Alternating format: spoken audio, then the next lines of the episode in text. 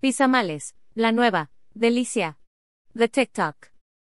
Existen países y culturas que son muy cuidadosas, orgullosas y celosas de su gastronomía. La mexicana y la italiana son unas de ellas. Hacer un platillo típico mal es casi un pecado, pues a una usuaria de TikTok poco le importó y decidió juntar lo mejor de dos mundos en uno solo. Las nuevas pisamales han causado furor, gusto y disgusto, pero signo de interrogación abierta ¿qué es una pisamale? Nosotros te lo contamos. Pisamales, lo mejor de dos mundos en un solo platillo.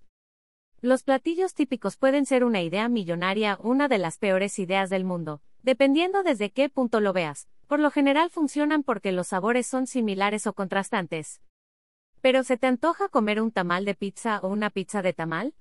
Si piensas que esta combinación es imposible, ya no lo es. El usuario de TikTok identificado como arroba ha hecho viral dicho platillo. En el vídeo se puede observar todo lo que lleva la famosa pizamal, es una hoja de maíz típica de tamal, embarran un poco de masa, le colocan algunas rodajas de pepperoni, un poco de queso mozzarella, puré de tomate, cierran la hoja y la ponen a cocer en la vaporera. Arroba lowdogs. En el segundo video se observa a la señora que prepara la pizama L, y al usuario de la cuenta probando su nueva creación. La reacción de sus caras después de probarlo es una muy buena señal del increíble sabor que presume tener. Rápidamente se hicieron virales los pisameles, se generó toda una controversia alrededor de su creación, pues para muchos usuarios se veían sumamente ricos y antojables, pero para algunos otros fueron toda una abominación, y un insulto a la cocina italiana y mexicana.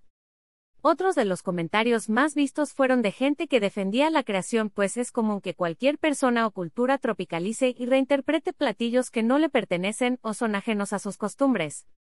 Y estos últimos son los que tienen la razón, pues la pizamal es muy parecido a lo que los mexicanos hacen con el sushi. Les ponen chiles toreados, los empanizan, les agregan cosas dulces y un sinfín de ingredientes que nada tienen que ver con los ingredientes originales.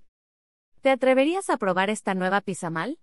A simple vista se ve buena, pero también genera ciertas dudas al ver el peperoni cocido al vapor. Habría que probarlo para poder hacer una buena o mala crítica. Pero por lo mientras seguiremos comiendo pizzas y tamales por separado, así como Dios manda.